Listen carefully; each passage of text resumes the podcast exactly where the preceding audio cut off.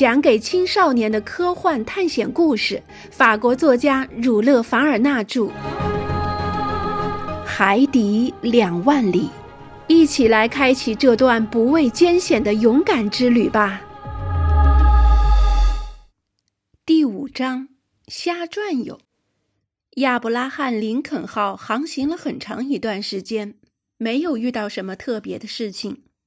不过，中间倒是发生了一个小插曲，让尼德兰展现了他高超的本领，同时也证实了我们信任他是没错的。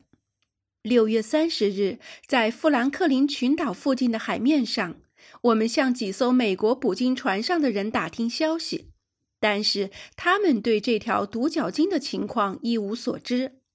不过，他们中的门罗号的船长知道尼德兰也在亚伯拉罕·林肯号上，便请求尼德兰帮他们捕捉一条已经被他们发现的鲸鱼。法拉格特舰长也想见识一下尼德兰的捕鲸本领，于是就允许他到门罗号上去。我们这个加拿大人真是福星高照。他一下用鱼叉插住了两条金鱼，其中一条正中心脏，另一条追了几分钟后也抓了回来。毫无疑问，如果那个怪物撞上了尼德兰的捕鲸叉上，我不敢担保他能占到便宜。护卫舰以惊人的速度沿着美洲东南海岸航行。七月三日，我们抵达了和真女夹在同一纬度上的麦哲伦海峡入口。可法拉格特不愿意在这条弯弯曲曲的海峡里航行，所以从好望角绕道走。全体船员都支持舰长的决定。的确，在这么一条狭窄的海峡里，怎么可能遇到独角鲸呢？大多数的水手都认为这怪物进不了海峡，因为它的身子太大了。七月六日下午将近三点的时候，亚伯拉罕·林肯号在海峡以南十五海里的地方绕过了好望角。这座孤零零的小岛位于美洲大陆的最南端。一些到过这里的荷兰水手用自己家乡的名字命名了它。船朝着西北方向行驶，第二天这艘护卫舰就能拍打到太平洋的海水了。把眼睛都睁大了！船员们一遍又一遍地喊道。大家都瞪大了眼睛。为了那两千美元，船上的所有眼睛和望远镜都像着了魔似的，一刻也没有休息。人们不分昼夜地注视着海面。夜视能力强的人获得奖金的概率自然也就比其他人高出很多。至于我，虽然金钱对我没什么吸引力，但是在船上我也没有松懈。除了吃饭的几分钟和睡觉的几小时之外，其余的时间，不管日晒雨淋，我都从未离开过甲板一步。我时而靠在首楼的舷墙上。时而靠在船尾的护栏上，目不转睛地望着海面上被亚伯拉罕·林肯号犁出的雪白浪花，直到看不见为止。有多少次，当任性的鲸鱼从波涛中露出浅黑色的脊背时，我就会和船上的人一起激动不已。一瞬间，甲板上就挤满了人。水手和军官们争先恐后地挤出船舱，拥向甲板，一个个气喘吁吁，瞪大眼睛注视着鲸鱼的一举一动。我也不停地眺望，不停地睁大眼睛，直到眼睛都快看瞎了。而公赛伊却仍然无动于衷，用他那一贯冷静的语气一再对我说：“先生。”如果您不把眼睛睁得那么大的话，也许能看得更清楚一点。结果每次都是空欢喜一场。每当亚伯拉罕·林肯号改变航速冲向他们，都会发现只是一条普通的长须鲸或是抹香鲸。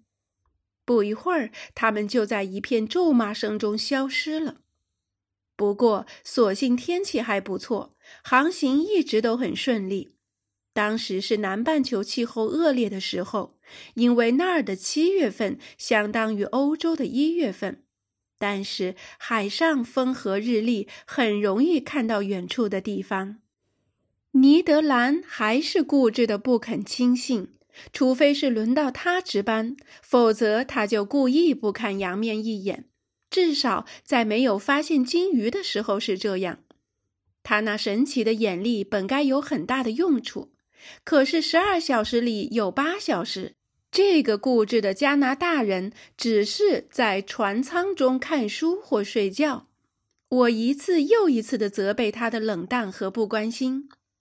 算了吧，他会说：“阿罗纳克斯先生，什么都没有。就算海中真有什么怪物，我们可能有机会看见它吗？我们难道不是在瞎转悠吗？”是有人告诉过我们在太平洋的北部海中，又有人看见了这只狡猾的怪物。可是那已经过去了两个月了。以您那条独角鲸的脾气，它是绝不会在同一片海域中停留的。它移动起来可是快极了。何况您比我更清楚，教授先生，大自然做事是不会自相矛盾的。它不会给一种生性迟缓的动物以一种迅速移动的能力，因为这样的动物并不需要这种能力。因此，这怪物即便存在，也早早就走远了。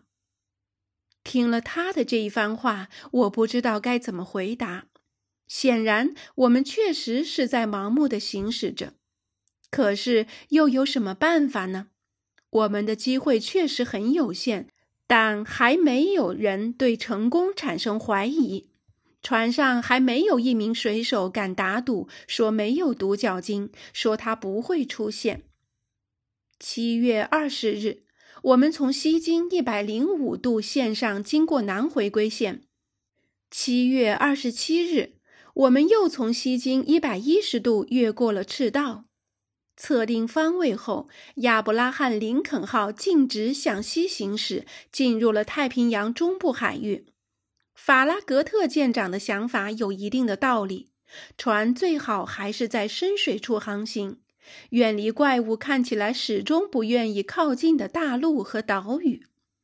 大陆和岛屿附近的海域对他来说可能太浅了，船上的大多数船员都是这么说的。于是，护卫舰便经过了马克萨斯群岛、三明治群岛及夏威夷群岛附近的海域，越过北回归线，向中国海驶去。我们终于到了海怪最后出现的海域。说真的，船上的日子真不好过，每个人都心跳过快，搞不好以后还会患上难以治愈的动脉瘤。全体船员都极度紧张且兴奋，这种感觉我都无法用言语来形容。大家废寝忘食，凭栏远眺的水手每天产生的错误判断和幻觉都不下二十次，每一次都会引起大家难以承受的恐惧感，而这种恐惧感引起的激动每天都要重复至少二十次。这种情绪使我们一直处于极度兴奋的状态，所以就会不可避免地产生一系列连锁反应。而实际上，这种连锁反应很快就发生了。三个月来，每一天都漫长的像一个世纪。亚伯拉罕·林肯号离遍了北太平洋海域的海水，时而向发现的鲸鱼冲去，时而猛然改变航向。时而突然调转船头，时而又忽然停止，冒着机器被损坏的危险；时而全速前进，时而紧急停下。从美洲海岸到日本海岸，都没有他没到过的角落。但是什么也没有看见，看见的只是那浩瀚无边的大海。至于什么巨大的独角鲸、潜在水中的海岛、沉没的破船，飞走的暗礁以及什么神秘的东西都没有看见，因此连锁反应开始了。首先是大家心灰意冷，这给怀疑的心理打开了一个缺口，一种新的情绪产生了。造成这种情绪的三分是羞愧，七分是恼怒。人们觉得自己简直就是愚蠢透了，死盯着一个空想，非常恼怒。一年来积累起来的理由一下子全都倒塌了。这时，每个人都想好好吃一吃、睡一睡，来弥补因为自己的愚蠢而牺牲了的时间。由于人类本能的具有动摇性，大家便从一个极端走向了另一个极端。当初对这项事业最支持的人，现在变成了反对最强烈的人。连锁反应从船员开始，一直蔓延到长官们。要不是法拉格特舰长坚持，亚伯拉罕·林肯号早就掉转头南下了。这种徒劳的寻觅不能再继续下去了。亚伯拉罕·林肯号无可指责，他已经出色的履行了自己所有的职责。从来没有一艘美国海军舰艇上的船员表现得像亚伯拉罕·林肯号上的船员这样耐心与热诚。失败不能怪他们，眼下除了返航，别无选择。返航的意见反映给了舰长，舰长拒不接受。船员们不再掩饰自己的不满情绪，船上的工作也因此受到了影响。我不敢说这是一场兵变，不过在坚持了一段时间之后，法拉格特舰长便像以前的哥伦布一样，要求大家再忍耐三天。如果三天之内怪物还没有出现，舵手就把舵轮旋转三圈。亚伯拉罕·林肯号就可以朝欧洲海域驶去了。舰长的这一许诺是在十一月二日做出的，他重振了船员们的士气，他们又重新认真地观察起洋面来。每个人都想最后看上一眼海洋，好为这次远征留下一个纪念。望远镜扫个不停，这是向独角鲸发出的最后挑战。独角鲸应该是没有道理对这张出庭船票置之不理的。两天过去了，船低速航行着，人们使出了浑身解数来刺激、吸引它麻木的神经。万一它就出现在这片海域里了呢？他们把大块大块的熏肉拖到船后。我应该说，这倒是鲨鱼的最爱。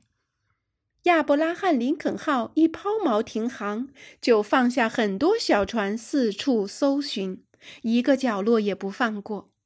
可是，直到十一月四日的晚上，这个海底奥秘的神秘面纱依然没有被揭开。第二天，也就是十一月五日那天，中午约定的期限就要到了。时间一到，从不失言的法拉格特舰长就要改变航线，朝东南方向航行，永远的离开太平洋北部的这片海域了。当时，护卫舰正位于北纬三十一度十五分、东经一百三十六度四十二分的海域上，日本海岸就离我们不到两百海里。